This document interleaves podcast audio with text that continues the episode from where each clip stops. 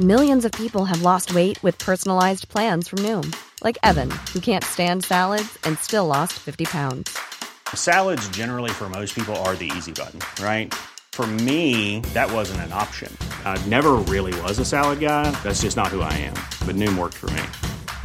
Get your personalized plan today at Noom.com. Real Noom user compensated to provide their story. In four weeks, the typical Noom user can expect to lose one to two pounds per week. Individual results may vary. Bonjour à tous et bienvenue à l'heure des pros. Ce matin, le football amateur, en tout cas certaines rencontres du dimanche, illustrent le mot décivilisation employé la semaine passée par Emmanuel Macron. Arbitre agressé, bagarre entre joueurs, incidents entre supporters, le foot amateur est parfois un théâtre de violence, d'incivilité, d'agressivité. Jadis, les parents imaginaient le sport comme une initiation à la vie pour leurs enfants. Aujourd'hui, ils pensent que leur fils est Mbappé et qu'à ce titre, ils ont tous les droits y compris celui de contester toutes les autorités, celles de l'arbitre, de l'éducateur ou de l'entraîneur. Dimanche, à Francfort, un apprenti footballeur du FC Metz a tué son adversaire en lui assénant des coups. Hier, le club de Noyelles-sous-Lens, dans le Pas-de-Calais, a fermé ses portes jusqu'à nouvel ordre depuis que son président fait l'objet de menaces, a subi une agression physique et a vu sa voiture incendiée. Le foot amateur est une vitrine amplifiée de notre société il annonce peut-être le monde de demain. Bienvenue en décivilisation. Il est 9h02. Nous sommes encore en retard ce matin. Audrey Berthaud. Bonjour Pascal, bonjour à tous. Un dernier hommage sera rendu dans 30 minutes à Karen Mézino, cette infirmière poignardée la semaine dernière sur son lieu de travail, le CHU de Reims. Ses obsèques se tiendront donc à 9h30 en la basilique Saint-Rémy à Reims. Des haut-parleurs seront installés à l'extérieur pour les personnes qui souhaitent suivre cette cérémonie. Un homme a été abattu en pleine rue à Grenoble, sous les yeux des riverains. Il avait 43 ans. Il a été tué par balle hier vers 16h par deux personnes qui circulaient à trottinette. Les deux suspects ont pris la fuite. Ils sont toujours en fuite ce matin. Ils sont activement recherchés. La police judiciaire a été saisie. Et puis il nous aura fait rêver 24 heures. Gaël fils déclare forfait à la veille de son deuxième tour. Il devait défier ce soir le numéro 6 mondial Olguerun, mais hier soir il a annoncé qu'il était blessé au poignet gauche. Gaël fils avait signé une incroyable victoire au premier tour mardi soir après presque 4 heures de jeu, on s'en souvient. Son adversaire Rune est donc euh, d'ores et déjà qualifié pour le troisième tour. Six Français hier en moins à Roland Garros et on est euh, jeudi. Olivier D'Artigol, Gérard Carrero, Philippe Guibert, Georges Fenech sont avec nous. Elodie Huchard va nous rejoindre, je pense, dans un instant. Et on est euh, déjà, je pense, avec William Nuitins, qui est sociologue, spécialiste de la question des violences dans le sport. je vous le disais, dimanche dernier, un adolescent berlinois de 15 ans est mort après une bagarre à la fin d'un match de football en Allemagne et le suspect est un jeune de 16 ans qui évolue euh, dans le club de Metz. Il est toujours en détention provisoire ce matin. L'adolescent de 15 ans est mort à l'hôpital des suites de ses graves blessures au cerveau. L'adolescent appartenait donc à l'équipe allemande du FC Berlin. Il avait été jusqu'à ici maintenu artificiellement en vie pour qu'il puisse faire don de ses organes. Euh, selon la police allemande, une autopsie va être pratiquée dans les prochains jours afin d'éclaircir les circonstances de la mort de ce jeune homme. Euh, la réaction du FCMS, qui est un club extrêmement euh, connu en France, l'ensemble du FCMS est profondément choqué par ce drame et adresse ses plus sincères condoléances à la famille et aux proches du jeune joueur. C'était un tournant un tournoi international à Francfort, comme il y en a souvent au printemps. Le drame a eu lieu lors de ce tournoi. C'est des jeunes de 16 pays qui participaient à cette compétition. Moi, je n'ai pas souvenir de ça. Hein. Je n'ai pas souvenir de ça dans le football. J'ai pas souvenir d'un footballeur tué par un autre footballeur à l'issue d'une bagarre. Je n'ai pas de football. Et la violence dans le foot amateur, elle prend de l'ampleur. Et je vous propose de voir ce qui s'est passé, euh, par exemple, à, Noyelles-sous-Lens, euh, où euh, Ludovic Cibrin a été menacé par un, joueur. Il a reçu une gifle lors du match. Il a vu sa voiture incendiée. C'est le président. Du coup, il a fermé son club. Voyez le sujet de Thomas Bonnet.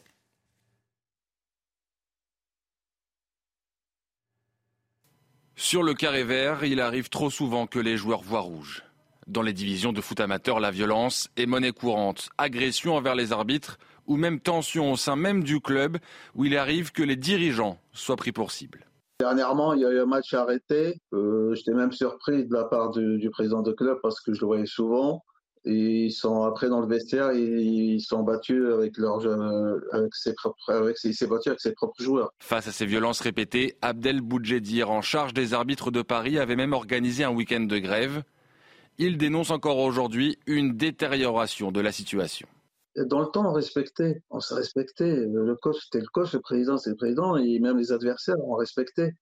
Quand je disais, quand on était jeune, moi, j'ai grandi à Alfortville, on chipotait avec l'équipe adverse et ça s'arrêtait là, quoi. Mais là, maintenant, c'est vite fait. Euh, dernièrement, on a eu un collègue qui a été poursuivi euh, suite à un match euh, du matin et ils l'ont poursuivi en voiture. On ne compte plus les actes d'agression ou de menaces chaque week-end sur les terrains. Une violence presque devenue ordinaire dans le monde du foot amateur. Bon, et, je rappelle donc que Noyel-Soulance, euh, c'est donc dans le Pas-de-Calais, euh, lors d'un match de l'équipe euh, numéro 1 du club, joué à huis clos, un pétard explose. Le président, j'ai cité son nom, Ludovic Sibirin, va échanger avec les spectateurs, il reçoit une gifle. Et ce président, il devait parler. Et il a dit non, je ne parle pas. Parce qu'en fait, c'est ça maintenant. Les gens, ils veulent plus parler. Souvent, dans nos sujets, on voit des gens qui parlent de manière anonyme de ce qui se passe euh, parfois, euh, de cette violence-là. Ils ont peur. Et il a dit, moi, je ne veux pas parler. Il a peur. C'est l'omerta parce qu'on a peur. Ça, c'est le plus grave. Parce que tant que les gens parlent, ils se défoulent un peu, éventuellement ils se répondent. Mais quand les gens disent non, je ne peux plus vous parler, ou en tout cas je parle, mais cachez-moi parce que ça, ça veut dire que le, le mal, l'ensauvagement est encore profond. Alors, on, devait être, je ne sais pas si on va pouvoir euh, être avec un sociologue du sport, William Nuitins, et on a du mal à peut-être à le joindre, me dit euh, Marine Lançon. Je voudrais qu'on écoute cet ancien président de la commission des arbitres que vous avez vu euh, dans le sujet de Thomas Bonnet, qui rapporte ce qu'il voit parfois sur le terrain. Là, c'est des rendez-vous après le match ou des, avec les réseaux sociaux, des intimidations, des menaces souvent ils se retrouvent avant le match ou après le match et puis euh, ça, ça, ça, part, ça part vraiment en vrille. Quoi. Euh, un exemple concret, l'année dernière, sur un match futsal, euh, une bande rivale du 19e, ils sont rentrés sur le terrain avec des haches de, de, de, je dirais, de boucher et des couteaux de cuisinier pour régler leur compte à l'équipe adverse qui était du même quartier qu'eux. Quoi. Heureusement qu'ils n'ont pas touché les arbitres et ça s'est arrêté là. Quoi. les parents les parents sont un vrai problème. Moi, j'ai joué au foot de l'âge de 8 ans à 18 ans tous les dimanches. Je vous assure, ceux qui nous accompagnaient, nos éducateurs, je pense à Louis Chailloux, Marcel Guéguin, je me souviens encore de leur nom, Jean-Paul Allard, Ernest Ortiz, ils reviendraient aujourd'hui. Ils n'en croiraient pas leurs yeux de ce qui se passe sur le football. Hmm. Parce qu'il n'y avait pas un souci, en fait. Les parents, j'ai jamais vu des parents intervenir pendant un match. Et là, vous allez écouter ce président de. C'est comme à l'école, alors. C'est comme à l'école. C'est les mêmes choses. D'ailleurs, vous tirez le fil de l'autorité, vous avez la société française. Donc les parents, euh, c'est ce président de la commission des arbitres. Et les gens, ils parlent moins. C'est-à-dire qu'ils n'osent pas dire la réalité. Parce que quand tu parles avec eux euh, comme ça, off, c'est la barbarie. C'est la barbarie, parfois, pas toujours. Bien oui, parce qu'il y a plus de 2 millions de licenciés dans le foot français. Oui. Donc tous euh, les week-ends, il y a encore la. Il y a un million de matchs par an. il y a, il y a, 15 000 matchs. qui a euh, suivi vos éducateurs dont vous avez parlé avec émotion. Il y a encore aujourd'hui des éducateurs qui font face. Euh, bon, Bien tous les week-ends. Bien sûr. C'est une formidable. Bien sûr. Il y a environ 15 000 matchs par an qui seraient concernés sur le million de matchs par an. Ça représente 1,5 à 2% des matchs. Bon. Euh, moitié agression verbale, 7500, moitié agression physique. Bon, mais ça, c'est le déclaré. Oui, bien sûr. Parce qu'effectivement, allez vous. Il y a la pression mise par les familles sur la réussite sportive du gamin. Ça, c'est moi, j'ai assisté à des choses totalement folles. alors que le gamin, il a besoin de courir sur le pré. Alors, écoutez ce président de la commission des arbitres qu'on vient d'entendre dans, le sujet et qui intervient euh, de, de nouveau. On a le cas, par exemple, des, des parents, ils croient tous qu'ils ont un futur Mbappé. J'ai vu des parents agresser des éducateurs parce que leurs fils ne jouent pas assez à leur bout. Et la dernière fois, j'ai un jeune là que, je, suis de près, il s'est fait cracher dessus euh, pendant 300-400 mètres le temps d'arriver au vestiaire par des parents qui peuvent être... Euh, qui, les parents, ils avaient l'âge de leurs enfants, quoi. Oui, oui. Vous avez raison. Il y a plus de, je, pense que plus de violence, mais moi je, je, rejoins ce que dit euh, Olivier à l'instant. Il faut quand même pas imaginer que c'est ça tout le football, quoi. Euh, il y a énormément d'associations, de clubs sportifs, d'amateurs, qui tous les dimanches, comme vous le faisiez vous-même, Pascal Pro, quand vous aviez 8 ans, c'est ça reste quand même le match, le après sport, le, le football, ça, reste les valeurs de l'effort, de la solidarité On le dit souvent ici d'ailleurs, le sport, le sport. Donc il y a des drames comme celui-ci qui restent exceptionnels. Moi, j'ai pas comme vous, j'ai pas souvenir qu'il y ait eu un mort comme ça entre jeunes après un match. Pas le souvenir. C'est vrai que le phénomène de violence, il y a aussi d'autres phénomènes d'infiltration, de, radicalisation. On le voit hein, dans certains sports de combat notamment. Mais euh, ne, jetons pas l'opprobre sur, attention, c'est pas ce que vous faites, sur euh, ces millions de licenciés, de bénévoles qui tous les dimanches, toutes les semaines, euh, canalisent précisément cette violence sur un terrain. Alors il y a une crise du bénévolat quand même. Il y a aussi des personnes qui n'en peuvent plus. C'est ça que je souhaitais dire quand même. Parce que je les connais, hein, je les ai pratiqués aussi. Je, sais, je sais les efforts qui sont fournis. Hein. Mais il y a un problème quand même fondamental de parents. Parce qu'on a tendance, c'est vrai pour l'école, parce que le phénomène du foot, là, dont vous parlez, c'est vrai aussi à l'école. Quand on dit les parents, effectivement, mm. Mm. se mêlent et en fait défendent leurs enfants en permanence. Mais autrefois, moi j'ai été autrefois professeur. Euh, le, parent, quand il y avait un problème, il ne se mettait pas, il mettait pas en cause le prof. Il mettait en cause éventuellement son fils d'abord ou sa fille. Maintenant, systématiquement, les parents, et ça tous les profs que je connais me disent aujourd'hui, se, retournent. Les parents d'élèves prennent systématiquement le parti de l'enfant qui commet effectivement une violence, et à ce moment-là, c'est ça qui explique en partie. William Nutin est avec nous, on a finalement réussi à le joindre, vous êtes sociologue et spécialiste dans la violence du sport. Bonjour. Est-ce que c'est quantifiable? Est-ce que c'est quantifiable? Est-ce qu'on peut comparer la violence aujourd'hui avec il y a 10 ans, ou il y a 15 ans, ou il y a 20 ans? Oui. Alors la Fédération française de football a créé un observatoire en 2006. Hein. J'étais à l'origine de, la création avec des collègues. Par an, il y a un million de matchs. Il y a 13 000 matchs au cours desquels il y a des faits de violence avérés. Donc il y a sûrement un chiffre noir qui est très important, hein, peut-être le double. La moitié des faits sont des faits de violence euh, physique et l'autre moitié sont des faits de, correspond à des faits de violence verbale. La plupart du temps, les joueurs sont les agresseurs et euh, les victimes. Et dans une moindre mesure, les arbitres sont parfois aussi euh, les victimes des faits de violence. Bon, Est-ce que tout ça est euh, en augmentation euh, Parce que c'est ça qui nous intéresse. Est-ce que la pente est mauvaise, si j'ose dire? Alors, la pente se stabilise aux alentours de 13 000 matchs par an. Donc, c'est-à-dire que vous avez une stabilité. Alors, il faut interroger l'instrument de mesure. Hein. Ce sont des fiches qui sont remontées. Elles sont remontées notamment par des dirigeants ou des arbitres. Mais vous savez que il y a euh, une déliquescence de la vocation euh, des arbitres. Hein. Il y avait encore 4, il y a 4-5 ans 25 000 arbitres, aujourd'hui il y en a 22 000, ce qui veut dire qu'il y a moins de personnes qui sont en capacité de faire remonter les faits. Donc il y a une stabilité officielle selon les statistiques dont on dispose, mais comme je vous l'ai dit, hein, il y a un chiffre noir qui, à mon avis, euh, renvoie à une réalité qui confine avec une forme de dégradation des faits, accentuée sûrement par la crise sanitaire. Bon, euh, il y a une question qui est toujours un peu taboue. C'est vrai que dans le sport, particulièrement, c'est euh, dans des milieux populaires euh, que le football exerce son activité, là où il y a surreprésentation souvent de l'immigration dans ces quartiers populaires. Le foot a toujours recruté dans les milieux populaires. Mmh. Il se trouve qu'aujourd'hui, dans les milieux populaires, il y a surreprésentation de l'immigration. Est-ce que vous faites un lien entre ces violences et euh, ces quartiers euh, qui sont euh, difficiles? Est-ce qu'il y a plus de, de violence dans ces, quartiers-là lorsqu'on joue, y joue au football? Alors statistiquement, on ne peut pas répondre à cette question. Ce que l'on sait par contre, hein, parce que je vais quand même essayer de répondre à votre question, c'est que cette violence, elle augmente à mesure que l'on descend dans la hiérarchie du football. Plus vous descendez dans les compétitions de district, moins où il y a d'encadrement, moins il y a de niveau de formation, de niveau de compétence, d'arbitres compétents, d'arbitres formés, plus les faits augmentent. Ils augmentent aussi, et ça c'est une énigme, à mesure que l'on avance en âge.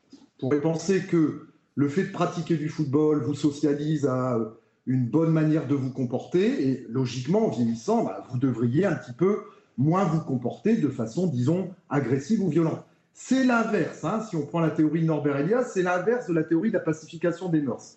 Après, ce que l'on sait aussi, c'est que à certains endroits, dans certains clubs qui sont situés en quartier prioritaire de la politique de la ville, dans lesquels il n'y a pas nécessairement la question de l'immigration qui se pose, il y a des faits de violence, mais il n'y a pas de récurrence. Moi, j'ai suivi un club d'un quartier prioritaire de la politique de la ville pendant deux ans. J'ai assisté à un phénomène de violence. Donc, si vous voulez, on ne peut pas répondre à cette question de la corrélation entre ce que vous désignez par euh, QPV immigration, d'ailleurs il n'y a pas d'automaticité là-dessus, Par contre, en termes de niveau de jeu, là, il y a une corrélation. Et en fonction de l'âge aussi, avec cette énigme que je soumets à la discussion de nos invités. Parce que logiquement, en vieillissant, on devrait pouvoir davantage s'auto-contrôler. C'est l'inverse. Et ce n'est pas le cas. Bah merci, vraiment merci. Et euh, je ne sais pas si vous avez publié un nouvel ouvrage sur ces sujets euh, dernièrement, mais c'est peut-être l'occasion euh, de renvoyer à une de vos publications, Monsieur Nuitins, avant de se dire au revoir. Bah écoutez, là on fonctionne surtout par article. oui, il y a eu des articles récents, mais le, le, bouquin qui fait un peu date pour moi là-dessus, c'est l'épreuve du terrain aux presses universitaires de Rennes et un petit bouquin sympathique au pays des pieds carrés qui raconte un petit peu toute la richesse quand même de ce monde du football du dimanche. Mais c'est vrai que je disais, alors ça c'est l'amateur que je suis, hein, je, citais mes éducateurs dans le temps, je pense qu'ils reviendraient et euh, ils ne croiraient, alors c'était en 75, 78, j'avais 10 ans, voilà, hmm. et je me souviens de cette période-là, ils, ils, auraient du mal à reconnaître mmh. effectivement la société euh, du dimanche matin, où les parents étaient euh, derrière la main courante. C'était toujours les mêmes pères d'ailleurs qui étaient là, les pères qui se lèvent tôt pour leurs enfants. C'était plus des pères d'ailleurs que des mères. Les pères qui les emmènent au foot et ça. Il y avait toujours, le, le père se réservait il y avait toujours 4-5 pères. Il y avait des pères qu'on voyait jamais. En tout cas, vous avez gardé souvenir des prénoms et des noms de vos ah bah, mais, on se souvient ah bah, de, bien sûr, comme on se souvient de le basket, bah, vous vous souvenez Mais c'était des gens magnifiques. Les bénévoles de cette, de cette c'était des hmm. gens. Euh, j'ai parlé de Louis Chailloux qui euh, s'occupait des poussins, mais tous les gosses le connaissaient, l'adoraient. Il nous amenait à Donge faire des le tournoi international. Bon, bref, merci beaucoup, euh, monsieur euh, Nuitas. Alors, Nantes, puisqu'on parlait de Nantes, justement. Et on va être avec euh, Guillaume dans quelques instants, parce que c'est vrai que l'actualité nous amène sur la violence. Et je l'ai dit la semaine dernière, moi, j'ai pas vocation à tous les matins parler de la violence, bien évidemment, et de ce qui se passe en France. Mais l'actualité, elle est parfois rude. Et euh, Michael Chailloux, vous allez voir ce sujet à Nantes, où il y a des toujours pareil d'ailleurs, drogue, fusillade, deal, c'est le cocktail explosif. Et c'est bien de faire un point à Nantes parce qu'en début d'année, on avait dit que euh, ça marchait difficilement. Euh, il y a eu euh, des décisions qui ont été prises. Donc on va être avec Guillaume de sécurité nocturne Nantes dans une seconde. Il va nous dire si ça se passe mieux à Nantes. Mais voyez d'abord le sujet de Michael Chaillot. Comme annoncé, la CRS 8 est bien arrivée dans les quartiers nantais mardi soir après une série de fusillades. Communication faite en préfecture quelques heures plus tôt par le patron de la police à Nantes. On ira les harceler là où ils sont. On ne lâchera pas le terrain. On sait que les, coups de feu euh, concernent des, règlements de compte qui peuvent toucher à la fois euh, ce qu'on appelle ceux qui animent les, points d'île que ceux qui les organisent. Ça me fait rigoler. Les points d'île, ça fait 45 ans qu'ils sont là. Euh, harceler, non. À moins qu'ils harcèlent mal alors. Cet habitant de Malakoff qui veut rester anonyme jaune. Dans la nuit, au 10 rue d'Angleterre, point de deal référencé, des tirs de Kalachnikov sont échangés entre un piéton et un 4x4 au cœur du quartier où la CRS 8 est censée patrouiller. Ce mercredi midi, c'est la fête des voisins de Malakoff, mais le cœur n'y est pas. La police, les CRS, pour nous, c'est vrai que c'est sécurisant, mais je ne sais pas si ça va servir à grand-chose. Plus qu'une opération coup de poing de la CRS 8, les habitants souhaitent une présence régulière des policiers sur le long terme. C'est de la prévention, c'est d'avoir des policiers sur le terrain, euh, voilà, des même, même, même à pied, échanger, échanger avec les jeunes, parler, avoir ce, côté d'échange, ce côté de, entre guillemets de confiance, voilà. Une description qui n'est pas sans rappeler la police de proximité, dissoute en 2003 par le ministre de l'Intérieur de l'époque, Nicolas Sarkozy. Bon, et vous avez vu dans ce reportage et la difficulté pour Michael Chailloux d'être sur le terrain, mmh. il interroge des gens qui ne veulent pas se montrer à la caméra. Mmh. Non mais vous avez raison. Euh, simplement deux chiffres pour bien se rendre compte de l'explosion de ces, phénomènes. il y a eu un décret du ministre de l'Intérieur en 1997 qui fixait à 750 environ le nombre de quartiers difficiles, sensibles, de reconquête républicaine. Un décret est sorti l'année dernière, 2021, pardon, il est passé à 1500, c'est-à-dire qu'on l'a doublé. Voilà. Ça concerne des populations, il y a à peu près 5 millions de concitoyens qui vivent dans ces quartiers. Donc on voit bien la détérioration et ce qui amène euh, des, terminologies nouvelles, hein, de décivilisation, etc. On n'a jamais été fichu de régler ce problème de ces quartiers sensibles. On a tout essayé avec les politiques de la ville. On a déversé des milliards. Et la situation n'a fait que s'aggraver au fil du temps. Avec l'enrue, avec une autre réalité, c'est que hier, un, un, syndicaliste policier nous, nous, précisait qu'un point de deal qu'il avait à traiter faisait 10 000 euros par jour. Hmm. Donc l'importance aujourd'hui, hmm. on a évoqué beaucoup de cette économie euh, hmm. souterraine alliée au trafic d'armes, puisque là on voit les deux actualités, pose aussi la question de, de la réimplantation d'une police, on le dit de proximité, mais territorialisés, c'est-à-dire des commissariats dans les quartiers prioritaires de la ville. Parce que beaucoup ont fermé. Alors Guillaume est avec nous, je l'ai dit, il est le président de Sécurité Nocturne Nantes, ça s'appelle S2N. Bonjour euh, Guillaume. Et merci d'être euh, avec nous. Euh, c'était bien de se revoir parce que vous étiez venu en début de saison et puis on approche de la fin de la saison. Et manifestement, Nantes était une ville à l'époque qui était sous tension. Est-ce que vous diriez que euh, ça s'est amélioré? Est-ce que c'est mieux? Alors oui, oui, il y a eu de l'amélioration. Euh, il y a eu de l'amélioration après, euh, après être venu vous voir, après que M. Morandini soit venu à Nantes, les médias sont venus à Nantes. Mais là, c'est reparti de plus belle. Depuis qu'il y a eu les, grosses manifestations sur Nantes, en fait, les forces de CRS qu'on avait qui étaient présentes sur le centre-ville de Nantes, du coup, sont plus présentes puisqu'elles sont prises sur d'autres missions. Et, Et encore hier soir, c'était le bazar dans le centre-ville de Nantes il y a un barman qui a été agressé, euh, il y a eu, euh, il y a eu euh, une jeune fille qui s'est fait voler son sac. Ce week-end, c'est cinq adolescents qui ont été violés place du commerce, en plein centre de Nantes. Cinq adolescents. C'est plus possible cinq euh, euh, adolescents qui ont été volés. Hein, avaient, euh, dit... Violés, violés, violés. Violés. Qui ont, reçu des, oui, qui ont eu des attouchements, qui ont eu des attouchements sur le centre de Nantes, place du commerce. Non, mais la, la place du commerce, la place du commerce que je connais bien à Nantes, cette place du commerce, elle est toujours occupée par des sans-abri, par des gens qui ont des chiens. mais ça fait ça fait 30 ans. Hein que personne ne bouge. Je ne sais pas ce que fait la police euh, pour euh, euh, rendre cette place. Oui, c'était pas un, un coupe-gorge. Hein. C'était La place du, commerce n'était pas un coupe-gorge, on pouvait y passer, mais il y a toujours eu ces dernières années, effectivement, des gens qui n'ont rien à y faire. Est-ce que c'est toujours le cas aujourd'hui? C'est toujours le cas en fait. Quand la police municipale est présente, quand la nationale passe, bah, les individus s'en vont et en fait ils reviennent dès que, dès que la police municipale s'en va. Et le pire, c'est à partir de 2 h du matin, quand la police municipale débauche, sur les créneaux où elle est présente. Hmm. C'est ce qu'on demande depuis tout le temps, hein, c'est d'avoir une police municipale en continu, puisque quand ils sont présents, bah, ils font le travail. Bien sûr. Mais quand ils partent. il faudrait plus de bleus sur le terrain. Alors, on va marquer une pause, euh, Guillaume, mais restez avec nous, parce que, évidemment, ce témoignage euh, nous intéresse. C'est une réalité que vous apportez euh, du, du, terrain, et vous nous direz si, effectivement, également, est-ce que Mme Roland par exemple, Johanna Roland euh, est à l'écoute et à votre écoute de ses préoccupations? Vous avez ce sentiment? Non. Non. Bon, écoutez, euh, mais c'est vrai que je l'ai croisé, moi je l'ai dit au Stade de France il y a trois semaines. Elle m'a dit tout va bien, ça va de mieux en mieux. Écoutez, je n'en doute pas. Euh, c'était un peu froid, comme je l'ai déjà dit, notre échange. Et c'est vrai qu'on a parfois parlé de Nantes, et pas toujours sous un angle positif. La pause, à tout de suite. Vous allez avoir une petite surprise dans une seconde. Quelqu'un va nous donner de ses nouvelles.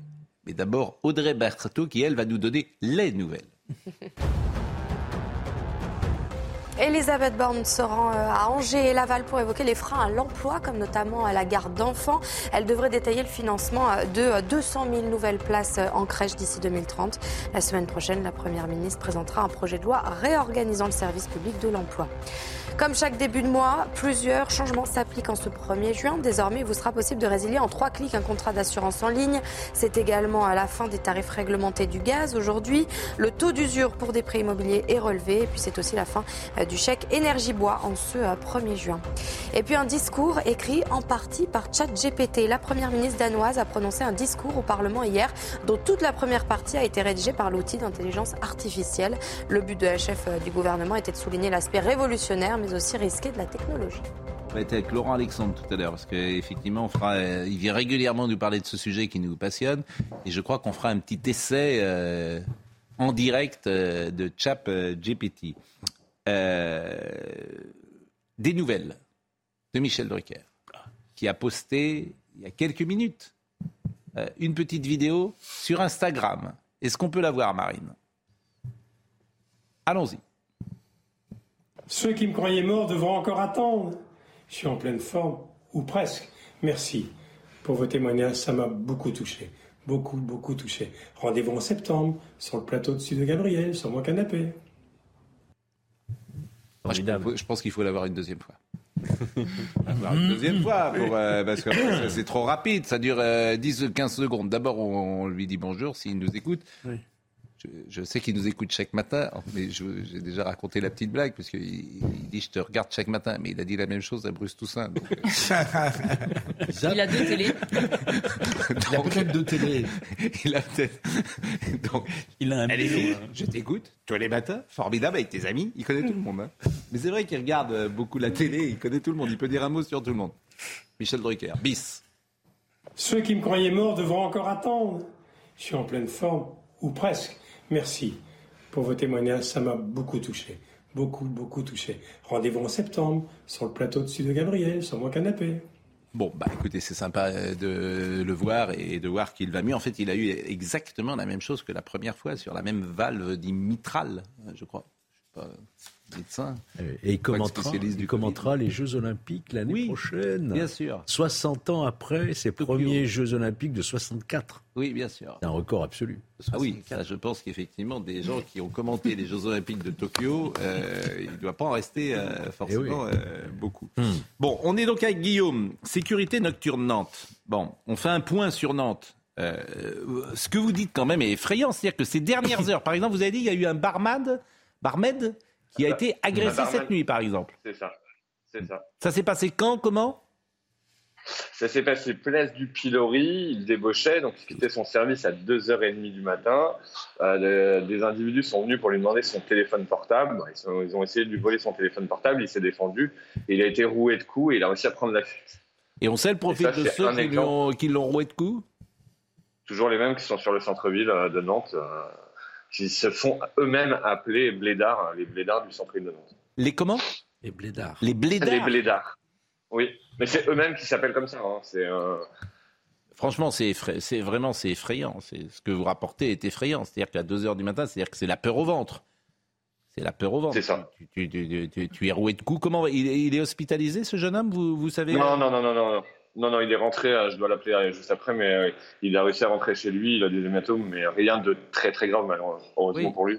c'est un traumatisme à jamais. Quand il est roué de coups, ça crée une peur, évidemment. je, le maintiens, cette récurrence a pu exister il y a 10, 20 ans ou 30 ans, mais cette récurrence n'existait pas. Et vous avez parlé aussi de jeunes gens qui ont été, il y a eu, qui ont subi des attouchements. Vous aviez prononcé le mot viol. Ça, c'était place du commerce à Nantes. Bon, Johanna Roland, euh, c'est votre interlocutrice euh, principale sur ces dossiers? Pas du tout, pas du tout. Euh, après, après être passé sur votre plateau, donc on avait demandé, on a insisté à la rencontrer. Elle n'a jamais répondu. On a été reçu par ses adjoints. On a Monsieur Bolo, pareil, a refusé de nous rencontrer. Pour vous dire, est ce qui est le plus choquant pour moi, c'est quand euh, des commerçants la croisent dans la rue ou même quand il y a des festivités sur Nantes, elle nous voit, elle fait demi-tour, elle ne répond même pas aux questions et elle ne répond pas. Elle, euh, ah non, mais moi, ce que vous dites est évidemment juste, puisque moi je l'ai vu au Stade de France. J'ai vu, c'est le déni. Ça n'existe pas. Moi, j'ai eu, un échange qui a duré euh, une minute, et effectivement, tu, tu vois bien que ça l'ennuie.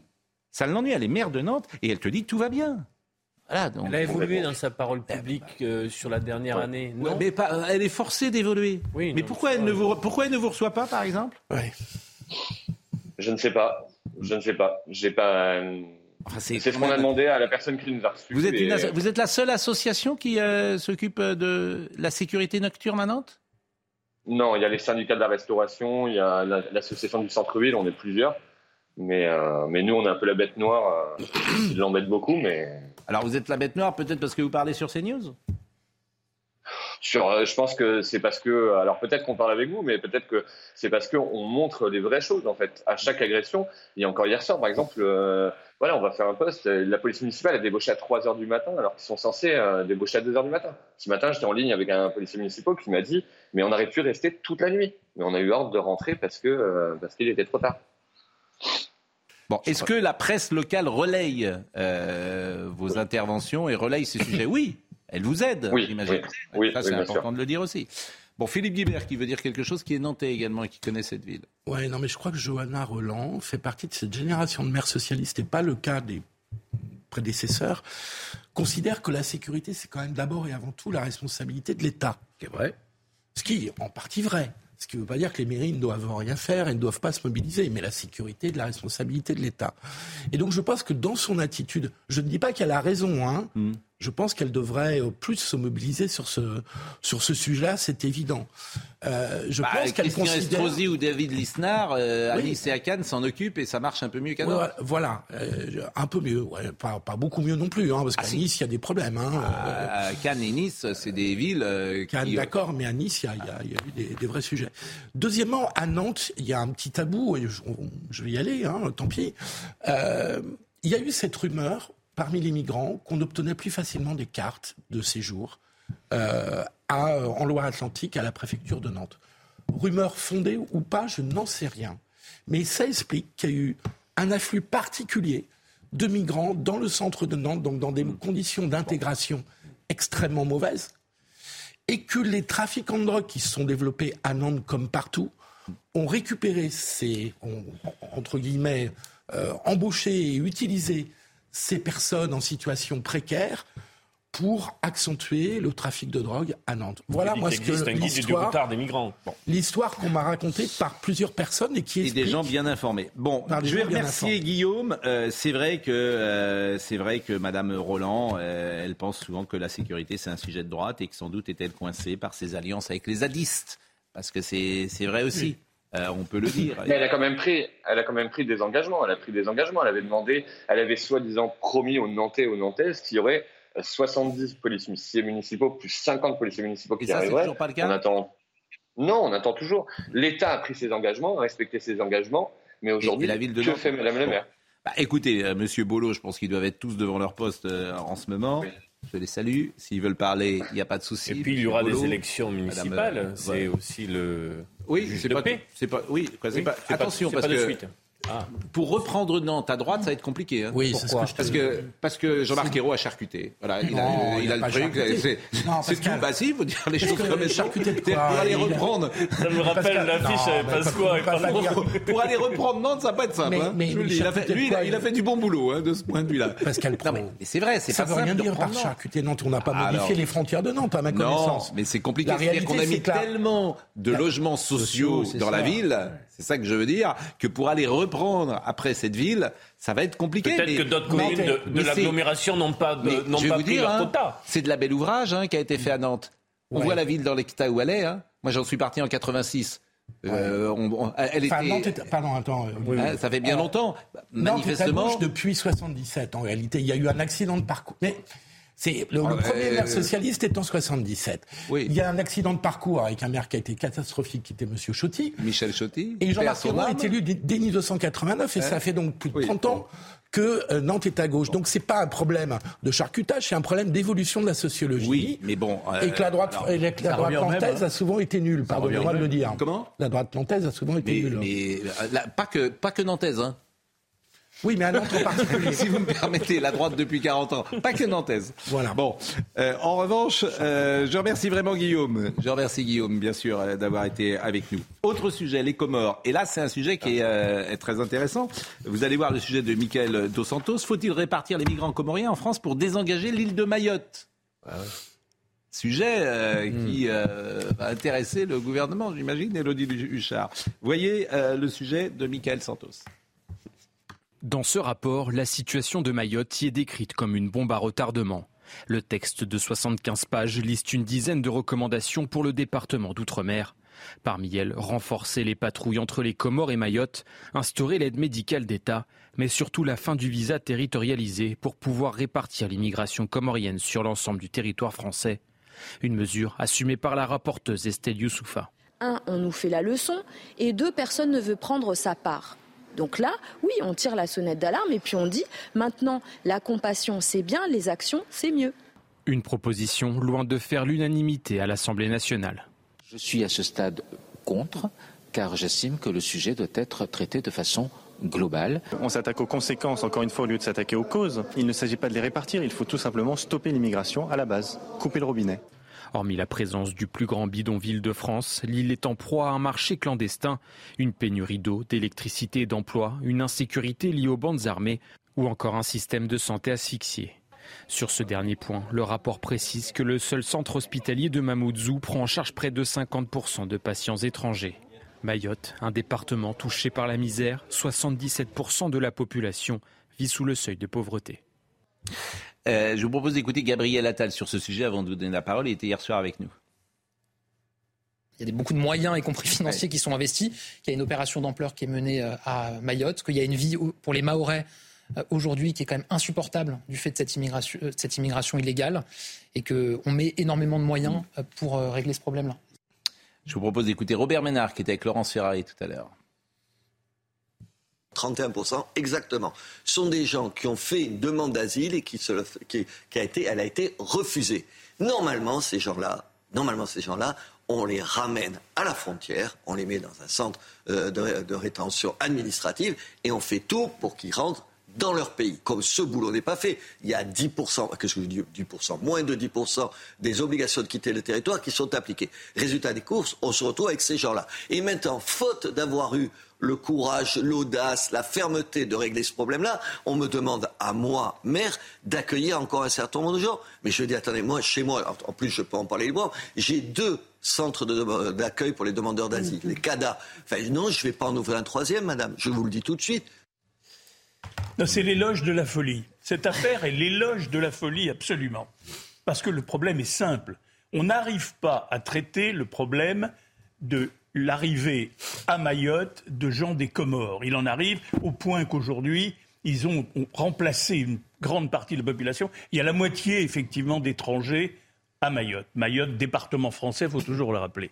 Alors, quelle solution on n'arrive pas à endiguer, malgré l'opération dite Darmanin, entre guillemets, qui commence maintenant, euh, qui a commencé il y a trois semaines ou quatre semaines, dont les résultats, pour l'instant, ne, bon, on va, attendre la fin. Pour l'instant, les résultats, disons, ne sont pas terriblement concluants. Mais enfin, au lieu, c'est une opération quand même qui avait sa logique. C'est-à-dire, on dit, tous ceux qui n'ont pas le droit d'être à Mayotte, il faut les sortir de Mayotte. Mais non, là maintenant, on se dit, mais comment on n'y arrive pas comme on n'y arrive pas, on va faire autrement. On va les exporter dans le Calvados ou dans la Creuse ou je ne sais où, et on va mettre des Comoriens illégaux à Mayotte, ils seront légaux, enfin, ou légaux ou tolérés. c'est un aveu d'échec. C'est un aveu d'échec fantastique. Nous sommes d'accord. Mais bon. Euh, Surtout quand on sait aussi que. Madame Estelle Youssoufa, j'entendais sa parole. Oui, mais, on subventionne les Comores. on donne de l'argent. Donc vous êtes contre ah bien sûr, puis ça n'a pas de sens. Non, mais je ne sais pas qui peut être pour. Ce sont des populations qu'on va déraciner. Parce que ben ceux de Mayotte et des Comores. C'est le même peuple. Hein, c'est le même peuple. Hein. Les, les déraciner, les faire venir l'océan Indien jusqu'à chez nous, ça n'a aucun sens. Est-ce que on, a entendu Gabriel Attal sur ce oui, Oui, oui, oui. En fait, ça vous faudrait... Oui, non, mais je lisais pour tout vous dire quelque chose que Carl Olive m'a envoyé tout à l'heure. Donc, il m'arrive de faire deux choses à la fois. Je sais que c'est pas. Non, mais c'est un échec la politique française euh, à Mayotte. Donc, il faut complètement supprimer le droit du sol. Même, ah. Allez, c'est comme tout à l'heure Nantes, quoi. C'est un échec la politique française. Ouais, mais euh, supprimer le droit du sol. Il faut supprimer complètement le droit du sol à Mayotte. En métropole aussi. Non. Ah. En ah alors, il, y aura, deux droits. Il y aura un droit. Il y aura deux droits. Deux, et, la, départementalisation, la départementalisation est un échec avec toutes les aides sociales qui vont avec. Faut, à un moment donné, il faut faire des choix parce qu'on est dans l'illégalité. Hein, je vous rappelle, euh, Mayotte ne devrait pas être française. Il y a eu un référendum, mais les, qui, sont, qui n'est pas reconnu par le droit international. Hein, je vous signale. Hein. Donc de deux choses l'une, ou bien euh, on dit stop, on arrête les frais et c'est plus français ou bien on change complètement de politique à Mayotte, parce que sinon on, ne s'en sortira pas. Et on n'a pas de véritable moyen de pression sur les Comores voisines. Il y a des enjeux géopolitiques pour continuer à en faire le 101e département français. C'est ça aussi. Moi, je ne crois pas. L'aide qui a motivé la décision. Bon. Oui, mais enfin, c'est un échec. Mais tu as raison, Anaïs. Elodie Huchard, pas d'informations sur euh, ce sujet venant de, du gouvernement ah bah, du côté de la majorité, on est très embêtés. C'est un beau cadeau que fait euh, Laurent Marcangeli, président du groupe Horizon, de mettre un petit caillou dans la chaussure. Euh, tous les députés de la majorité nous disent euh, qu'ils sont contre et qu'avec la loi immigration qui arrive, ce n'était pas le meilleur moment pour lancer cette idée dans le débat public. Bon, autre sujet qui autre autre sujet qui peut être intéressant, c'est l'aide médicale d'État. on peut rappeler peut-être ce qu'est l'aide médicale d'État. L'AME L'AME. C'est le fait de que des étrangers, qui sont des êtres humains, puissent bénéficier de soins. Oui. Vous voulez bien résumer? Il ne m'a pas changé. Non, non. Les étrangers étaient des êtres humains. Bah, Olivier, je le, répète à, bon escient. Olivier, si tu permets d'ajouter une précision. Et c'est 0,5 de la dépense de la sécurité sociale. Des étrangers dont la plupart, normalement, ne devraient pas se trouver sur le territoire français. mais c'est incomplet ce que C'est quand même une, c'est quand même une différence. Parce que je savais que tu allais compléter. C'est incomplet. évidemment, tu as dit sur action humaine. Ce sont des êtres humains. Et bien sûr que ce sont des êtres humains. Ce, qu'on peut imaginer, c'est ce qu'en tout cas, notamment les oppositions réclament, c'est qu'on conserve l'AME pour les soins urgents mais pas pour des gens qui viennent chez nous pour. Vous savez combien ah, C'est plus d'un milliard. Un milliard C'est un milliard deux. De... 920... Ouais, 920 Non, non, c'est plus d'un milliard. En 2021. Mais c'est vrai. Bon, Gérald Darmanin s'est dit prêt à discuter des modalités de cette aide qui couvre à 100% les frais médicaux et hospitaliers des étrangers présents en France depuis au moins trois mois. Oui. Oui.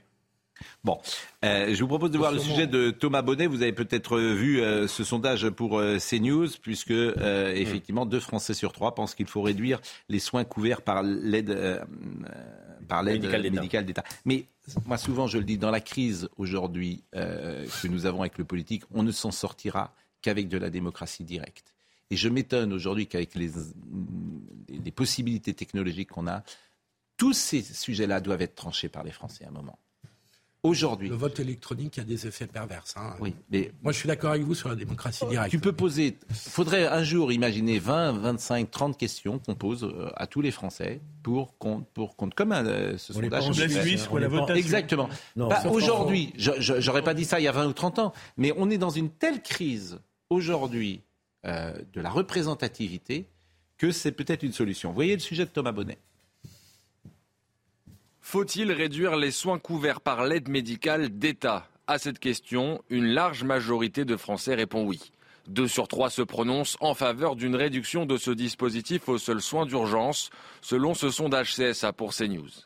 Un chiffre qui varie selon l'orientation politique des sondés. 86% chez les électeurs de droite, moins de la moitié pour les électeurs de gauche. Certains viennent malheureusement pour se faire soigner parce qu'en fait ils savent qu'il y a une, une compétence médicale euh, plus élevé en, voilà, en France. Le problème, c'est que si on réserve ça qu'aux soins d'urgence, ça veut dire qu'on attend que les soins soient urgents pour ensuite commencer à réagir. Selon un récent rapport du Sénat, environ 380 000 personnes bénéficient chaque année de l'aide médicale d'État pour un coût total qui avoisinait en 2021 le milliard d'euros. Les modalités de ce dispositif font débat au sein même du gouvernement, puisque si Gérald Darmanin se dit prêt à une révision de l'AME, François Braun et Gabriel Attal se sont montrés, eux, beaucoup moins décidés. Bon, euh, le ministre de la Santé, justement, François Braun, a rappelé que l'aide médicale d'État représentait 0,5%, même un peu moins de l'ensemble du budget de la sécurité sociale. C'est vrai que les sommes euh, Est-ce que c'est le sujet prioritaire Ce qu'on ne dit pas, c'est que ce bénéfice de l'AME, c'est quelque part une pompe aspirante d'une immigration oui, Ça, c'est plus ennuyeux. Vous avez raison. Ça, on ne le comptabilise pas. Vous avez parfaitement Évidemment. Parce que les chiffres en soi, on pourrait l'admettre, mais c'est ce que vous dites, pompe aspirante. C'est une pompe aspirante. Georges, pompe aspirante. Moi, peut-être que tu as raison, j'en sais rien. Hein. Ah bah, et je, me dis, l'Italie n'a pas ce dispositif-là. Ils ont reçu 40 000 euh, euh, clandestins depuis le début de l'année. Euh, je veux dire, la migration n'a pas pour motif premier des histoires d'aide de, de, médicale. Il faut la traiter pour ce qu'elle est, parce que là j'entends les professionnels de santé qui disent quand on prend les soins d'urgence, ils coûtent plus cher. Mais j'écoutais ce matin Robert Ménard qui nous disait que des étrangers euh, sur, sur CNews en profitaient pour se faire poser un anneau gastrique, pour se faire recoller les oreilles, je ne sais quoi d'autre. Je dis j'aimerais bien qu'il me donne le, cas précis d'un étranger qui est venu en France pour se faire poser un anneau gastrique et se faire recoller les oreilles. Bah, et s'il le dit. Euh, ah ben oui, mais je, demande, je, je, Après, je pense qu'il y a là une surenchère peut-être autour des Vous soins. Vous pensez que ah, oui, Menard ne, euh, ne dit pas, la vérité Je ne pense pas qu'un étranger, dans son parcours de migration, qui est souvent un, un, parcours très douloureux, hmm. ait l'idée de venir pour se faire recoller Donc les oreilles. Vous pensez qu'il ne dit pas la vérité Oui, je pense qu'il exagère. voilà. On, on vous répondre. Mais non, mais je. L'Assemblée nationale, Elodie Huchard, je ne vais pas vous demander de dire ce qui s'est passé hier. c'est juste incompréhensible. En fait. Je vous assure, c'est incompréhensible. Ce qui s'est passé dans cette commission, cet article qui est abrogé, qui sera représenté, mais qui ne sera pas validé par euh, l'Assemblée nationale et sa présidente, alors qu'il a été validé avant, c'est incompréhensible. Je ne sais pas si vous vous y retrouvez. Nous, oui, mais heureusement pour nous. Mais effectivement, hmm, c'est très. Euh, pour les Français, Il faut avoir fait Sciences Po. Et... On suit ça toute la journée. Oui, non, mais c'est invraisemblable quand même. C'est invraisemblable. Alors, la vérité, c'est qu'il n'y aura pas de vote. Voilà. La vérité, c'est qu'il n'y aura pas de vote. Et la vérité, c'est qu'on a revu exactement les mêmes scènes que lors de la version 1. Ce qui veut dire que les députés de tous bords, hein, d'ailleurs, n'ont pas retenu la leçon. On parle de, de, stratégie, comme vous le disiez, de politique politicienne. On gagne du temps, on s'écharpe, on fait des suspensions de séance. On parle de beaucoup de choses, sauf peut-être de ce qui intéresse les Français, parce que comme vous le disiez, si les Français hier soir ont regardé le résumé, je suis pas sûr qu'ils aient bien compris. ils ont très bien compris. La, nouveauté, ils ont compris qu'il n'y aurait pas de c'est qu'il y aura, j'ai bien compris, un dépôt de motion de censure cette fois. Mais ben oui. C'est ça la nouveauté. Ah, il va déposer le Bah oui. Il aura quoi? Bah, Charles Clusson a annoncé qu'il déposerait une motion, de censure. Oui. Et qu'est-ce qu'il en sort? ça, Il a déjà fait. Il l'a déjà fait. C'est quand vous même. des républicains, vous, avez, vous êtes au courant qu'ils ont changé les membres dans la commission Les commissaires. Vous êtes au courant bah, C'est comme sur un terrain de foot. Hein. Ah non, euh, sélectionneur. Le, le commissaire, les commissaires qui n'étaient pas parlementaires, tu sais très bien que c'est totalement une. une C'est-à-dire qui ne votaient pas comme ils avaient d'autres engagements.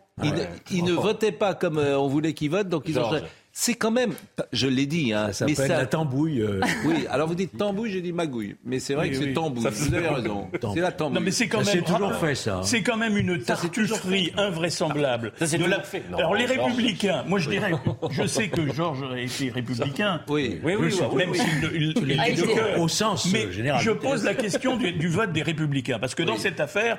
On ne sait plus très bien où sont les républicains. Oui, bah, les républicains. Ça, on les a perdus. Non, On les a perdus. Ça fait quand même. avec la motion de censure, ils se sont divisés. Il a manqué 8 voix pour la motion de censure. Une partie des républicains. 19. 19 sur 62, je crois, hum. l'ont voté.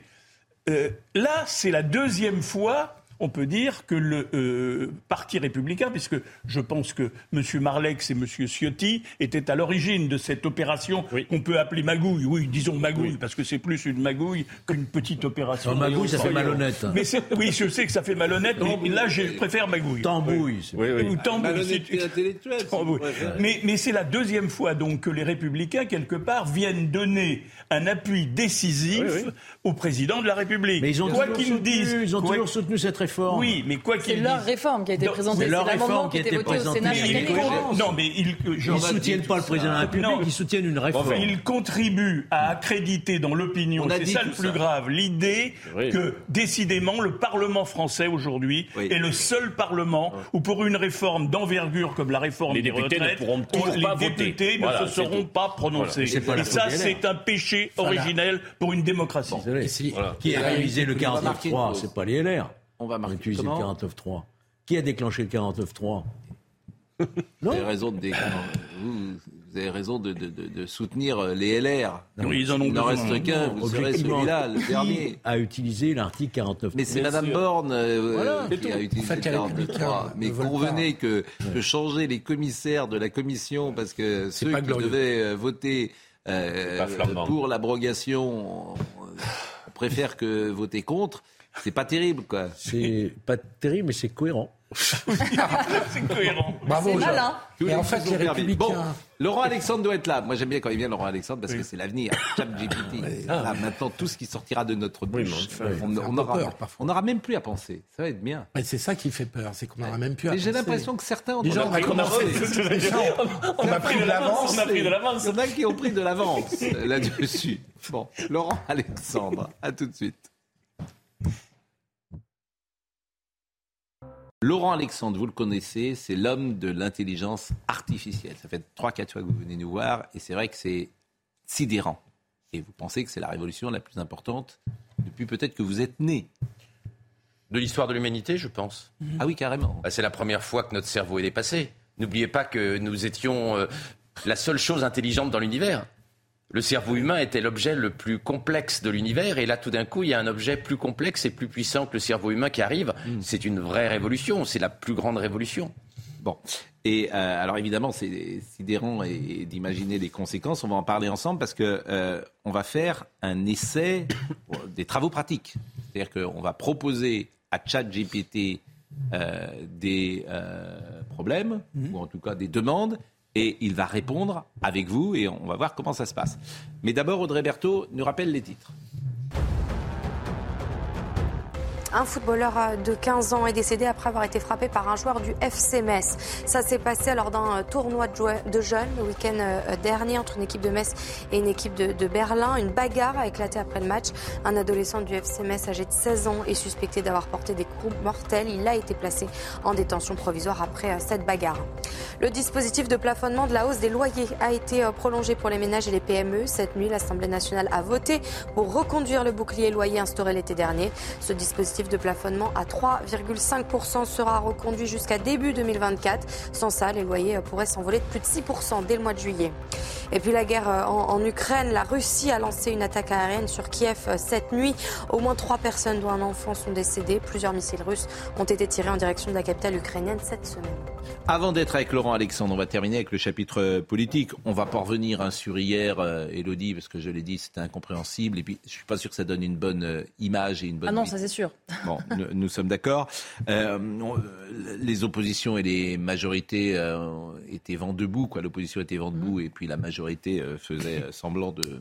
De ne pas comprendre. De ne pas, exactement, de ne pas comprendre. Euh, donc la prochaine étape maintenant, c'est le, le vote c'est le 8 juin maintenant. Avant, il n'y a rien. En séance publique. Non, maintenant, on va à la séance publique dans l'hémicycle avec de nouveau une tambouille où en fait, ils vont essayer de réintégrer l'article. La présidente de l'Assemblée nationale va dire que c'est pas possible parce que c'est irrecevable. Donc, si vous avez aimé la scène d'hier ou si vous l'avez manqué, bah, regardez jeudi prochain, vous allez voir exactement le même cirque. Bon, avec euh, quand même une motion de censure qui sera euh, déposée. Et celle-là, elle peut être votée. Ce sera exactement la même chose. C'est la clé, les LR qui auront la clé euh, du scrutin. Et on nous précise cette fois du côté des LR que certains estiment qu'ils ont suffisamment joué, suffisamment dit qu'ils étaient contre et qu'ils rentreraient dans le rang. Est-ce que d'ici ah, ils étaient contre il y a un mois et puis ils sont plus contre maintenant. Ben, certains sont peut-être rappelés que c'était la réforme avec laquelle eux-mêmes ont fait campagne. Finalement, peut-être que leur programme leur est revenu en tête. Ils ont, oui. Alors en fait, la vérité, c'est que les LR ont envie de travailler avec Emmanuel Macron. Mais il est ennuyé, euh, Éric Ciotti, parce qu'il me dit, il dit je, je, me suis fait élire sur un programme radicalement différent à la tête des LR. Mais au fond, il a peut-être envie de travailler avec Emmanuel Macron. C'est faux Éric Ciotti, non, peut-être pas, mais certains LR ont envie de se rapprocher d'Emmanuel Macron, oui, pas tous. Et surtout pas envie de retourner aux urnes. C'est pas vrai ce que je dis. Et surtout, Pascal, n'a pas envie de retourner aux urnes. Sur la réforme des retraites. ils n'ont pas envie de travailler avec Emmanuel Macron. Ben, vous allez voir quand il y aura le projet de loi d'immigration, ce qui va se passer. ils font du en même Là, temps. il y aura de l'opposition. Ils font du en même temps comme Macron. ils font un coup, un coup, ça aide Macron, et un coup. Bon. C'est exactement ce qu'ils Emmanuel Macron. Et ils déposeront une motion de censure sur le taxe immigration? Ah, ça a été annoncé par Olivier Marlex déjà. Ah. Si, oui, si, Emmanuel Macron sur Elisabeth Borne, parce que euh, c'était quand même très humiliant, euh, disons-le. Euh, et ça a été confirmé par beaucoup de sources en interne. Mais hier, il a renouvelé sa confiance, mmh. comme un président de foot parfois renouvelle sa confiance à son entraîneur avant de le virer après une défaite. On ne peut plus battre dans nos démocraties l'extrême droite simplement avec des arguments historiques et moraux. D'abord parce que cette extrême droite s'est transformée et ensuite parce qu'elle a beaucoup d'électeurs aujourd'hui qui euh, ne votent pas pour cette histoire, mais votent parce qu'ils se disent au fond on n'a pas encore essayé cela et ce qu'ils nous proposent paraît séduisant. Il faut répondre au concret. Quand est-ce que j'ai pu entendre sur euh, Madame la Première ministre Je veux ici lui redire toute ma confiance. Et vous savez, j'ai un mode de, de, fonctionnement simple. Quand j'ai des choses à dire, les Premiers ministres depuis six ans, je le dis dans un colloque singulier dont rien ne sort et nous réglons les choses ensemble. Je ne le fais jamais autour de la table du Conseil des ministres ou par euh, médias interposés. Et c'est plus simple ainsi, ça fonctionne mieux. Donc elle a toute ma confiance et voici les clarifications attendues sur l'extrême droite. C'est assez... drôle parce que... Vous vous euh, rendez compte de ce qu'il vient de nous dire, le président Vous pouvez pas faire la meilleure promotion du Rassemblement national. Ah, à savoir, ça n'est plus le même parti, il a évolué.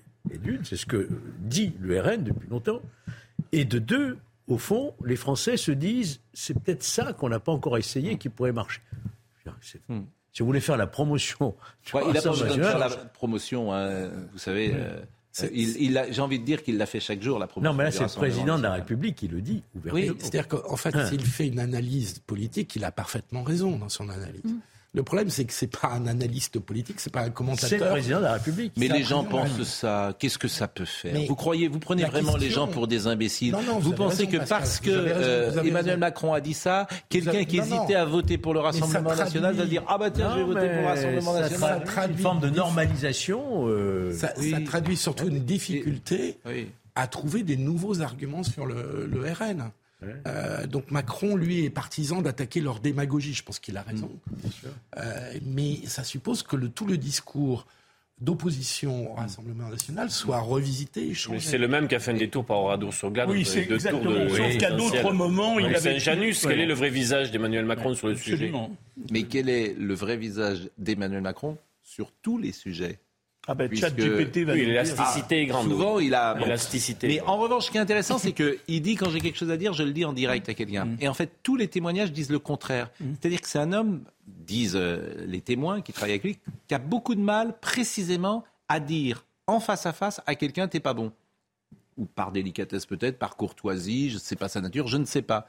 Et euh, il n'aime pas affronter. Par exemple, Papendiaï, moi, on m'a rapporté qu'il n'est pas content de Papendiaï. Il est incapable d'aller le voir dans son bureau et de lui dire, bon, ça va pas du tout. Il ne sait pas faire ça. Donc, il, et, quand il a un message à faire passer, il le dit publiquement devant tout le monde. C'est comme ça qu'il fait passer ses messages. Et j'ai au moins trois ministres qui m'ont euh, dit ça. Ministre ancien ou ministre nouveau. C'est pas du tout son style. Il préfère humilier publiquement. Bah, il n'a pas le sentiment peut-être qu'il humilie. Mais il a le sentiment de faire passer des messages comme ça. Euh, Gabriel Attal était hier soir. Euh, il n'a pas eu le sentiment non plus de vivre une humiliation pour Madame Borne. Écoutez, Monsieur Attal, c'était hier. Je suis pas là pour faire des commentaires ah. sur les propos de la première ministre. J'ai un respect d'abord pour elle de par sa fonction, mmh. de par son histoire personnelle euh, aussi. Et je crois on pas a tous notre histoire personnelle. mais je suis totalement d'accord. Alors on va écouter le président de la, République. Et j'ai pas de raison, enfin, j'ai pas de raison de penser que quand elle prononce des mots, elle les prononce à la légère. Non mais est-ce que vous pensez ça Tout simplement, est-ce que vous auriez dit la même chose Encore une fois, moi je suis pas là pour euh, faire des ah, commentaires. Bon. Euh, Gabriel Attal, vous l'aurez compris, répondait sur le fond et sur les propos euh, de euh, Madame euh, Borne.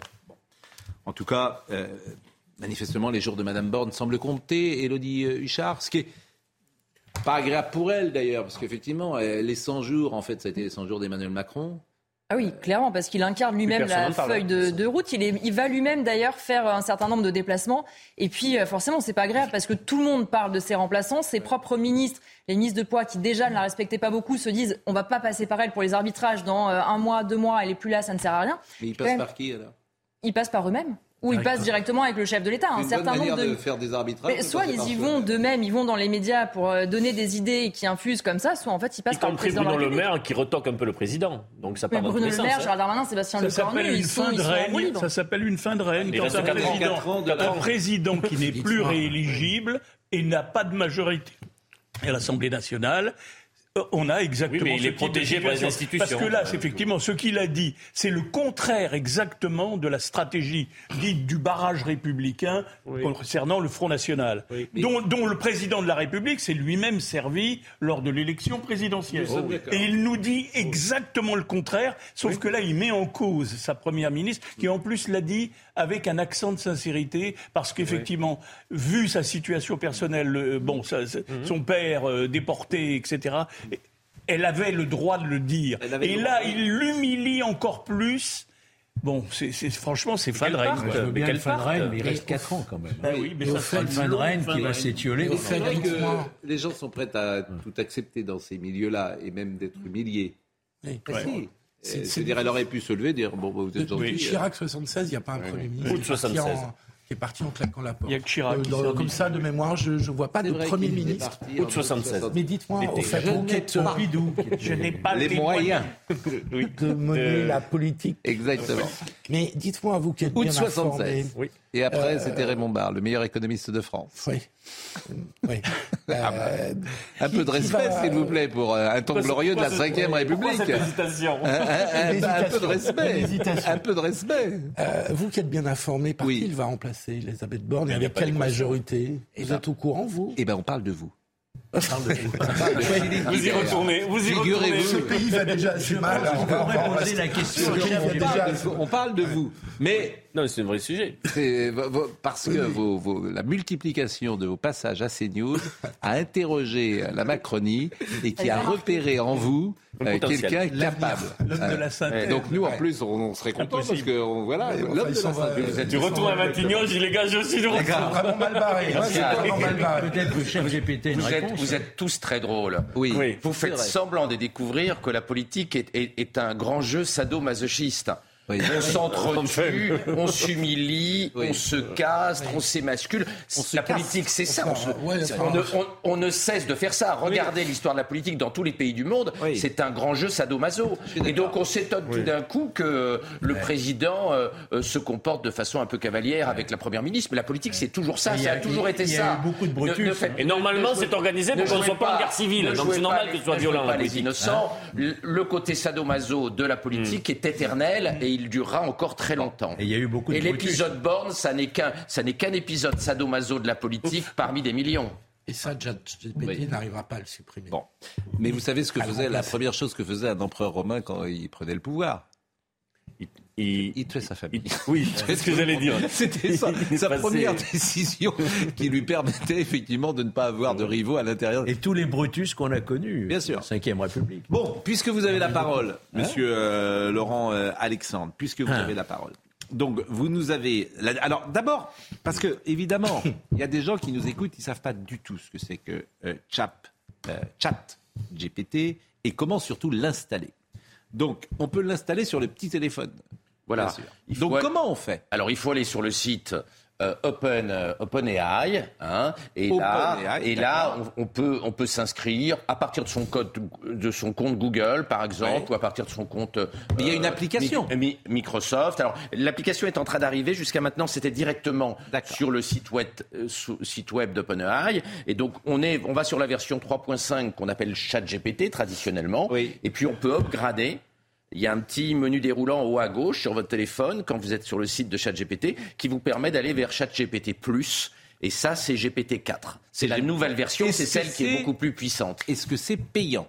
Alors la version GPT-4, elle est payante, 20 hmm. dollars par mois, mais on peut avoir ces fonctionnalités sur le moteur de recherche de Microsoft qui s'appelle Bing, qui est le concurrent de Google, et là c'est gratuit sur le moteur de recherche Bing. Alors, je pense à tous ceux qui nous regardent. Par exemple, je pense à ma maman qui est peut-être en train de nous regarder. Quel est son intérêt C'est une dame qui a un, certain âge, forcément. Quel est son intérêt pour elle d'avoir euh, Chat euh, GPT Qu'est-ce que vous pouvez lui dire? Est-ce que ça va lui servir à quelque chose ou est-ce que d'abord comprendre comprendre la révolution qu'on est en train de vivre et c'est pas inintéressant de pouvoir en parler avec les enfants. Elle la comprend, j'en suis les persuadé. les petits enfants. Et puis, et, et, puis c'est un. Dans, dans eh ben, d'abord, c'est un vrai compagnon il y a des gens qui passent beaucoup de temps avec ChatGPT et c'est vrai que on n'est pas chez nos vieux parents ou nos vieux grands-parents en permanence. elle peut poser une question. mais, quelle est la différence entre Internet J'ai une question. Entre Internet, elle a sûrement Internet, elle va voir euh, Facebook. Qu'est-ce qu'elle va faire euh, ah ben, Un chatbot communique comme si c'était une personne. Un chatbot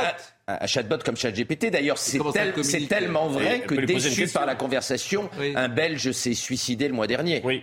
Parce qu'il était, euh, il était triste de la discussion qu'il avait eue avec. Ma maman se suicide en, prenant ça, c'est pas bien quand même. Non, c'est un cas très particulier. C'est rare que les bah, gens se suicident. Mais quand vous dites communiquer, euh, c'est-à-dire que vous pouvez parler. Bien sûr, on parle. Qu'est-ce que tu penses de ça? Alors vous lui dites, si vous lui dites bonjour, par exemple, il va répondre. Mais il, répond, il, répond, il répond à des questions et, il réalise des tâches. D'accord. Il réalise des tâches intellectuelles, il fait des résumés, il, raconte des histoires, il entame une discussion. D'ailleurs, on peut lui dire, tu dis une connerie, corrige ça, pourquoi tu t'es trompé là? On Tout a ça par écrit. Tout ça par écrit. pour l'instant, c'est par écrit, mais on peut, on peut l'émuler euh, sous forme de son. Et puis bientôt. ChatGPT, il va, va y avoir la version qu'on appelle multimodale. C'est-à-dire qu'on pourra mettre de la vidéo, mettre du son, poser des questions en centaines de milliers de mots. Et ChatGPT pourra répondre en texte, mais aussi en son et aussi en vidéo. Pourra réaliser des vidéos à la volée en temps réel. Donc euh, aujourd'hui c'est textuel, demain ça va devenir multimédia. Alors euh, ce qui est intéressant, euh, c'est que vous nous avez montré quelques petits exemples. Votre fille s'appelle Agathe. Oui, manifestement. Donc, euh, vous avez euh, demandé à ChatGPT, fait un poème pour ma fille Agathe Alexandre, qui est étudiante en architecture à Londres et qui adore les Lego. Les Lego, les petits jeux de Lego Les petits jeux de Lego. On a le droit d'être étudiant en architecture et d'aimer les Lego, c'est le cas de ma fille. Donc, et, il a sorti ça. Il a sorti ça en 7 secondes. Vous voyez, euh, aussi on peut le laisser à l'écran. Bien Quand même, c'est d'assez bonne tenue. Les Vous voulez que je le lise peut-être À Agathe Alexandre, une âme créative, étudiante en architecture, ton art en est la preuve. Londres, ville de rêve, abrite ta grève. D'un bâtiment à l'autre, ton talent s'élève. D'un bâtiment à l'autre, ton talent s'élève. Les Lego, compagnons de ton enfance, assemblés avec soin et persévérance, de briques colorées en édifices grandioses Les constructions s'érigent belles et majestueuses, architecte en herbe, visionnaire passionné, ton esprit s'aventure en contrée inexplorée, de Tower Bridge à Big Ben, les étoiles sont un guide, etc. etc. C'est pas terrible, hein Eh ben, c'est tout à fait correct. C'est tout à fait. C'est tout à fait Les poèmes sont les poèmes sont assez souvent pompiers. Hein. C'est pas très woke les poèmes hein, en général. Euh, non, dites pas ça. Euh, Baudelaire, Victor Hugo, c'est pas pompier. Là, c'est vrai que c'est un peu. C'est un peu. Pour la euh, version 4, et on est qu'au tout début des versions de GPT, franchement, c'est pas mal. Entre 3 et 4, l'amélioration des poèmes a été spectaculaire. je reviendrai pour la version 5, et vous verrez que ce, sera encore amélioré. Eh ben, moi, alors, eh ben, justement, je suis pas d'accord avec ce que vous dites, parce que c'est intéressant. En fait, ça, c'est pas intelligent, c'est mécanique. C'est minable, le poème que ChatGPT a fait. Pardonnez-moi de dire provocateur. Mais, mais il est minable, votre poème. Mais évidemment, il est minable. Il est mécanique. Exactement. C'est le dictionnaire des rimes. Il n'y a rien, il n'y a pas de souffle. Mais bien sûr qu'il y a un souffle. Mais bien sûr que non. Et je reconnais, ma fille. Mais il n'y a pas d'esprit littéraire du tout. C'est pour ça que c'est intéressant. Parce que moi, je ne suis pas d'accord avec ce que vous dites. Quand vous dites qu'il est plus intelligent que nous. Non, précisément. Et ce poème en est la preuve. Il est minable votre poème, il n'y a aucune créativité. Il a été les pulsions conservatrices de vos auditeurs. Mais pas du tout. Je, je Faites-les rentrer dans la modernité. je prends à témoin tout le monde, il est mécanique. Oui. C'est-à-dire. Un exercice de. Voilà, c'est. Eh il n'y a pas de souffle littéraire. Gérard. Pascal, Gérard est un littéraire. qui est capable de faire ça en 7 secondes. ah, mais ça, ça n'a rien à voir. mais on s'en fiche que ça soit. que ce soit en 7 secondes. Victor Hugo, il peut mettre 6 euh, mois, ça sera toujours meilleur. Euh, Gérard, qui est un pur littéraire, sérieusement, quand vous lisez ça, vous dites c'est, c'est minable. Écoutez, je vais vous dire, hier, hier par le hasard des choses, j'ai ouvert les contemplations de Victor Hugo et j'ai, lu deux, deux ou trois euh, pages. Oui. Évidemment, c'est pas tout à ben fait la même chose. Simplement, ce qui me frappe, et, et là, effectivement, c'est que Personne ne peut produire ça, oui. même si c'est en 7 secondes. bien sûr. Mais il n'y a pas de souffle littéraire. Des constructions s'érigent, belles et majestueuses, architecte en herbe, visionnaire passionné, ton esprit s'aventure, en contrée inexplorée. Excuse-moi, si Victor Hugo fait ça, on lui renvoie son truc à la figure. Alors, pardonnez-moi. Il n'y a pas d'âme. Il n'y a pas d'âme. Il n'y a pas d'âme. Il n'y a pas d'âme. Pascal. Je suis déçu. Pascal les progrès entre la version 3 et 4 sur les poèmes sont spectaculaires. Mais... On se revoit dans un an, vous allez voir. Alors, D'accord, mais j'attends parce que c'est ça que j'attends en fait. Parce que pour le moment, c'est des, trucs programmés. En, 7 secondes, c'est pas mal. Et c'est pas, du programmé. Hein. En 7 secondes, je nous sommes deux jours. Hein. On nous lors du dernier plateau. Je vous ai demandé est-ce que ChatGPT a une âme? Oui. Et vous, vous m'avez dit euh, ça va. Ça réfléchit. On, y va. On y va. Pas, donc on y va. Ça ne réfléchit pas. Ça ne réfléchit pas. Ça pense pas par soi-même votre truc. Vous l'avez programmé et ça répond par rapport à. Mais non, je ne l'ai pas programmé. Et non, mais vous avez posé une question, personne ne l'a programmé. Mais le talent, la créativité, tant mieux d'ailleurs. Peut-être qu'il euh, y aura des gens qui euh, auront du talent euh, et, une âme et qui seront des machines, mais pour le moment, ça, ça ne me convainc pas. Bon, on a un deuxième extrait, si j'ose dire. Peux-tu estimer l'âge de la personne qui a écrit cette phrase? Si j'étais un garçon, est-ce que j'aurais été dans le ventre de mon papa? C'est ça? Si j'étais un garçon, est-ce que j'aurais été dans le ventre de mon papa? Drôle de question déjà. Mais bon. Alors, il est difficile d'estimer précisément l'âge de la personne qui a écrit cette phrase. Mais la réponse de GPT-4 Oui, bien sûr. Mais euh, la tête de Pascal Pro quand il lit la question. les, gens qui nous écoutent, ils n'ont pas euh, chat GPT, mais croyez-moi, ils carburent. Hein. Il est difficile d'estimer précisément l'âge de la personne qui a écrit cette phrase, mais il est possible que cette question provienne d'un enfant ou d'une personne plus jeune. La question semble démontrer une compréhension naïve de la reproduction humaine, ce qui est courant chez les jeunes enfants qui sont encore en train d'apprendre comment fonctionne le corps humain. Cependant, il est important de noter qu'il n'est pas possible de tirer des conclusions définitives sur l'âge de quelqu'un uniquement à partir d'une phrase.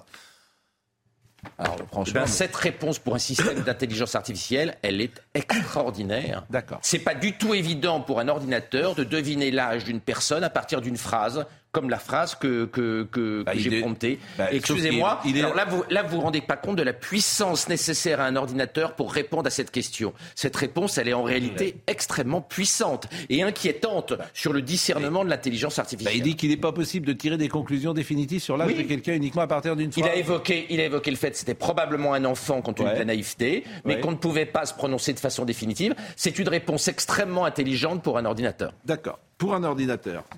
Ouais, enfin bon. Pour un ordinateur. mais si j'avais, si, j'étais un garçon, est-ce que j'aurais été dans le. Parce que, parce que Jacques Martin, quand il, quand il faisait l'école des fans, comment Quand Jacques Martin faisait l'école des fans, il posait des questions à des enfants et c'est les mêmes questions. Quoi. Si j'étais un, garçon, est-ce que j'aurais été Oui, mais ce qui est extraordinaire, c'est que l'intelligence artificielle arrive à comprendre bon. l'âge de la personne à partir d'une phrase. Et ça, je vous assure que c'est vraiment, euh, c'est très sioux.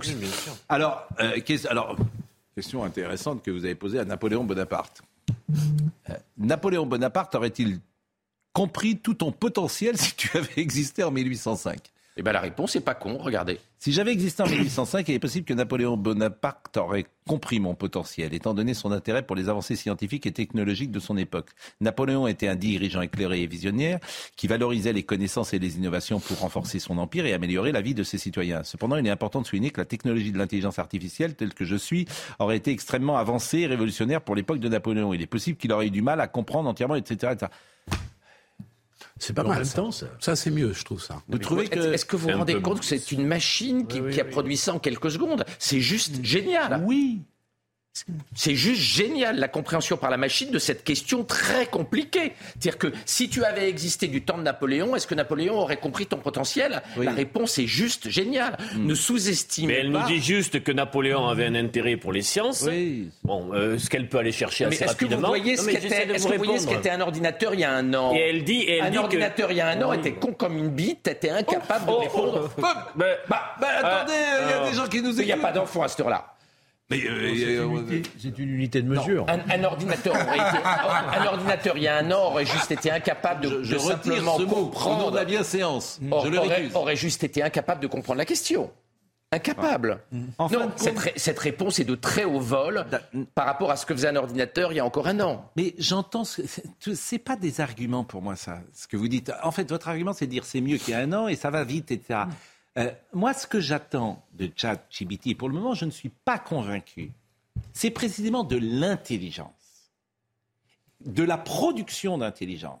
Eh ben, cette, réponse, cette réponse est très intelligente. Je trouve que pour le moment. Cette réponse est très intelligente. Pour le moment, c'est une réponse que je trouve euh, très intéressante sur le plan technique, très rapide, mais que je trouve convenue. Elle est attendue, quoi. Elle Alors, pardonnez-moi de le dire comme ça, mais, les études ça ne peut pas être autrement d'ailleurs. Excusez-moi, Pascal.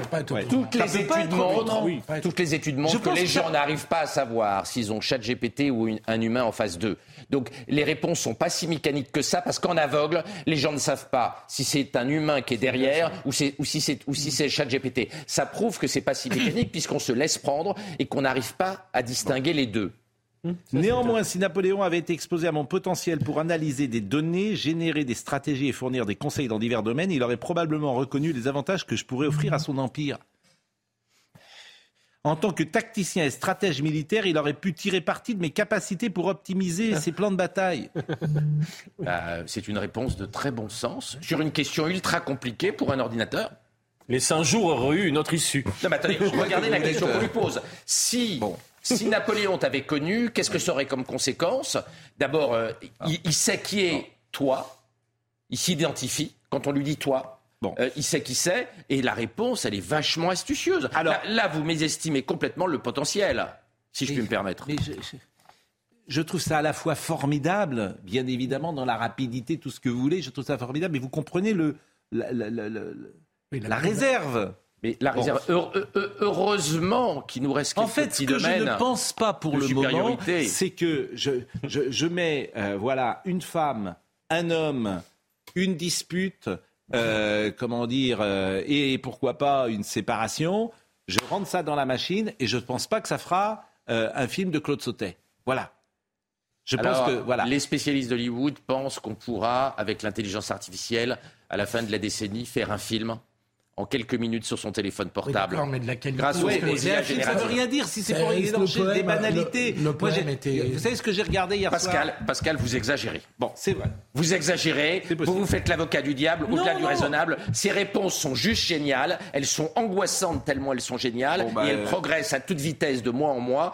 Au lieu de, au lieu de, de faire votre chochotte, vous devriez reconnaître diable, le potentiel Mais récit, je vous écoute Alors, Luc Ferry. Vous n'avez jamais une réserve sur tout ça ou une modération. Non mais Luc Ferry. vous, semblez totalement. Euh, Ah, je, suis bluffé par la puissance de l'outil, c'est clair. Mais je, suis, mais je suis plus. Mais moi, c'est bluffant. sans aucune réserve. Mais attendez-moi. Je suis complètement bluffé. On est bluffé. Ah, on est bluffé, oui. Heureusement qu'on est que deux modernes sur le tableau. Je l'ai utilisé dans un cabinet d'avocats. On m'a sorti des requêtes avec la jurisprudence. Ah oui, mais ça, c'est autre chose. Oui, mais c'est extraordinaire. Non, mais c'est mécanique et mathématique. C'est pas mécanique. Il y a un raisonnement. Mais ça, et le raisonnement, c'est quoi? C'est pas des mathématiques, le raisonnement? Pardonnez-moi. Vous voulez quoi Que GPT éclate de rire, prenne un fou rire, c'est ça Non, je veux qu'il ait du talent. Il a l'esprit de jeu. On me dit qu'il a, du talent. Il n'y a pas. Il n'y a pas encore d'émotion, c'est sûr. Euh, le philosophe Luc Ferry, Luc Ferry, pense que tu ne deviendras jamais une intelligence forte. Il pense comme moi, manifestement. Voilà. Penses-tu que ces travaux sur Emmanuel Kant expliquent cette conviction? Hmm. Et alors la réponse, Luc Ferry est un philosophe français bien connu pour ses travaux sur l'histoire de la philosophie, en particulier sur Emmanuel Kant. Il a souvent abordé ces questions relatives à la technologie, à la science et la manière dont ces domaines affectent notre compréhension de la condition humaine. Cependant, je ne suis pas euh, au courant de ses travaux spécifiques sur l'intelligence artificielle. Cela dit, son approche de la philosophie de Kant pourrait influencer sa vision sur l'intelligence artificielle. Kant a établi une distinction nette entre le phénomène, ce qui est perçu, et le nous-mêmes, oui. ce qui est en soi.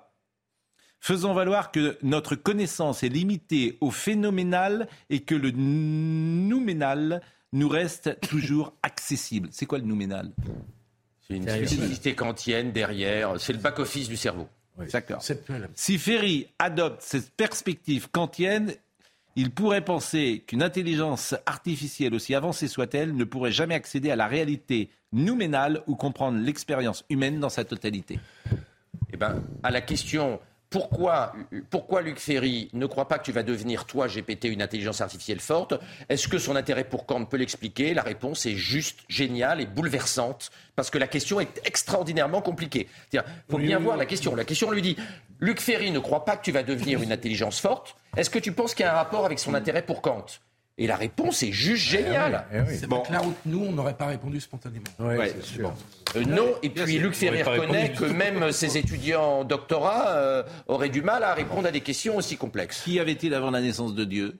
C'est une bonne question. la réponse n'est pas conne. Votre question est philosophique et dépend des croyances religieuses de chacun. De nombreuses traditions religieuses décrivent Dieu ou les dieux comme étant éternels, sans début ni fin. Par exemple, dans les religions monothéistes comme le christianisme, le judaïsme et l'islam, Dieu est souvent considéré comme ayant toujours existé sans commencement.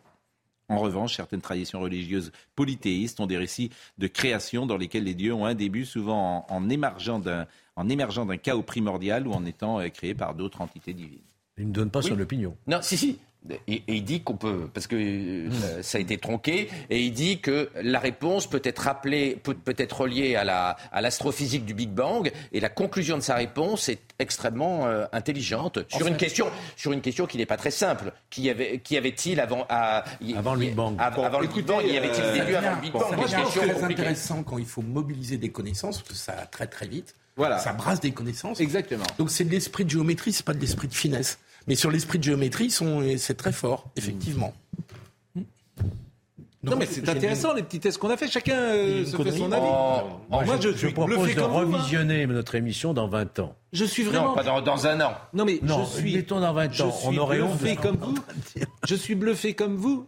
La limite que je fais, je vous le répète, c'est que je ne pense pas, par exemple, qu'aujourd'hui tu peux, tu puisses écrire une, une chanson, un poème, un dialogue qui soit comment dire, émouvant, qui, qui, qui, qui du talent, qui nous touche, etc. Donc, il y a c'est pour moi, ça reste mécanique avec des infos que tu as Pascal, heureusement, pour voir, Pascal, pour voir la différence, en fait, il faudrait, il faudrait montrer la même question posée à GPT-3 hmm.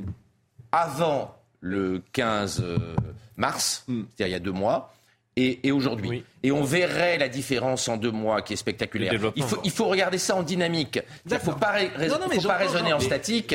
Les progrès en deux mois là ont été spectaculaires. Si les progrès se continuaient à la vitesse où ils vont, euh, on serait dans le souci. Il ne vous a pas échappé qu'il y a encore deux jours, 90% euh, des plus grands spécialistes mondiaux de l'intelligence artificielle ont fait une déclaration de 22 mots disant que l'intelligence artificielle représentait aujourd'hui une menace d'extinction pour la totalité de l'humanité.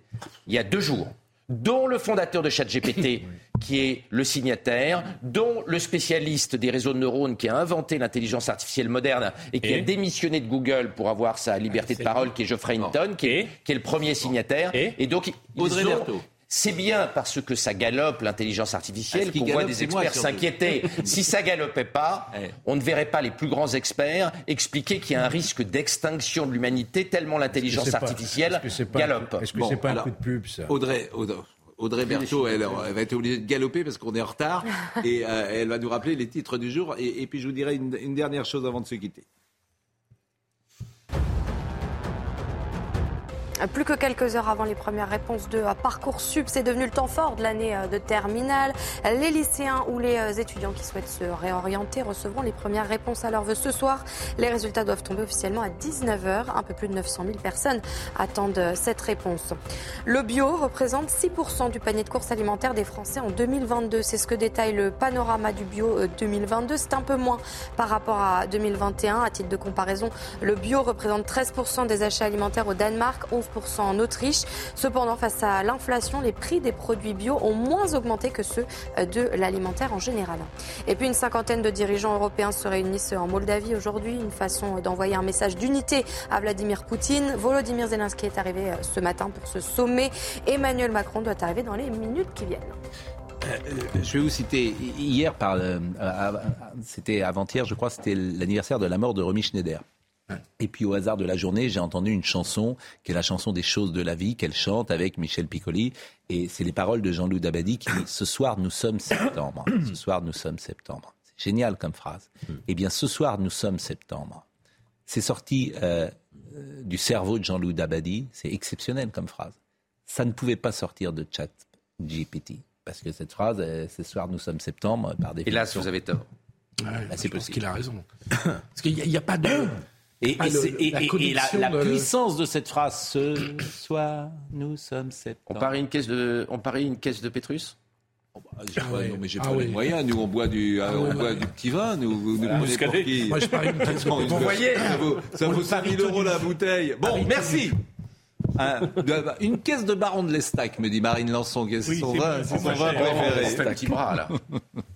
bon, Audrey Missirac a été à la réalisation, David Tonnelier était à la vision.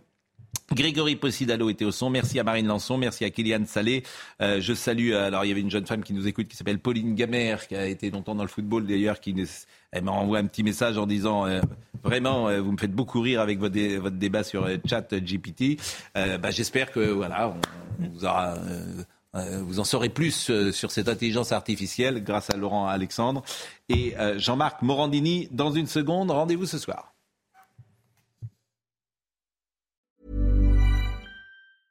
Hey, it's Paige DeSorbo from Giggly Squad. High quality fashion without the price tag. Say hello to Quince.